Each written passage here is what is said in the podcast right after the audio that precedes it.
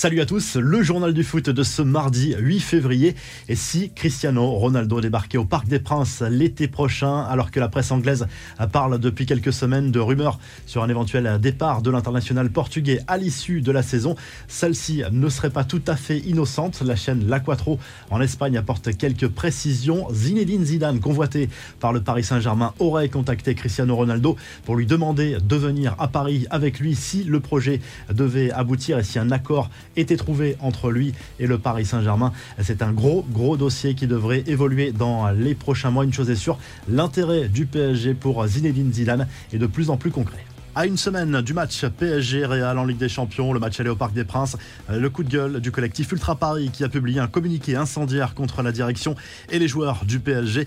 Les Ultra Parisiens expriment leur ras-le-bol sur l'image du club géré selon eux comme une marque mondiale omnibulée par les ventes de maillots et l'accumulation à des stars sans souci de cohérence sportive, le visage d'un club qui rêve tellement grand qu'il donne l'impression que la saison commence en février et qu'il méprise les trophées nationaux. Le texte critique ensuite les changements d'entraîneurs incessants, des joueurs peu utilisé pour qui le football ne semble plus être une priorité, le management des jeunes et les différents passe-droits accordés à certaines stars. Un communiqué conclu par ces mots. Aujourd'hui, nous tirons le signal d'alarme, joueurs, dirigeants.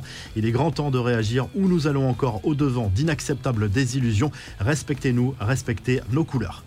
Le retour des héros sénégalais sur leur terre au lendemain de la victoire en Coupe d'Afrique des Nations contre l'Égypte. Les joueurs du Sénégal ont pu communier avec leurs fans, leur public. Ils sont rentrés au Sénégal pour faire la fête et dans les rues de Dakar, on a vu des centaines de milliers de personnes célébrer leurs héros pour cette première victoire en Coupe d'Afrique des Nations. Et par ailleurs, la CAF a dévoilé le 11 idéal de cette compétition dans lequel on retrouve quatre Sénégalais dont Edouard Mendy dans les buts et Sadio Mané en attaque. On retrouve également l'Égyptien Mohamed Salah et le Parisien Ashraf Hakimi. Les infos en bref, le FC Barcelone a conclu un accord de sponsoring record avec Spotify. Le géant de la musique en ligne qui va apporter sa marque au nom du stade versera 280 millions d'euros au club catalan pour ce privilège sur une durée de trois saisons. La saison prochaine, il faudra dire Camp Nou Spotify. Ce pacte commercial comprend aussi de la publicité sur les maillots des équipes masculines et féminines. Lautaro Martinez dans la tourmente en Italie après la diffusion d'une vidéo où l'on voit l'attaquant de l'Inter Milan cracher en direction de Théo Hernandez en marge du derby entre l'AC Milan et l'Inter Milan. S'ensuit une grosse altercation. Retour en Ligue 1 avec ce coup dur pour l'OL. Le jeune Ryan Cherki blessé au pied samedi lors de la défaite à Monaco va se faire opérer.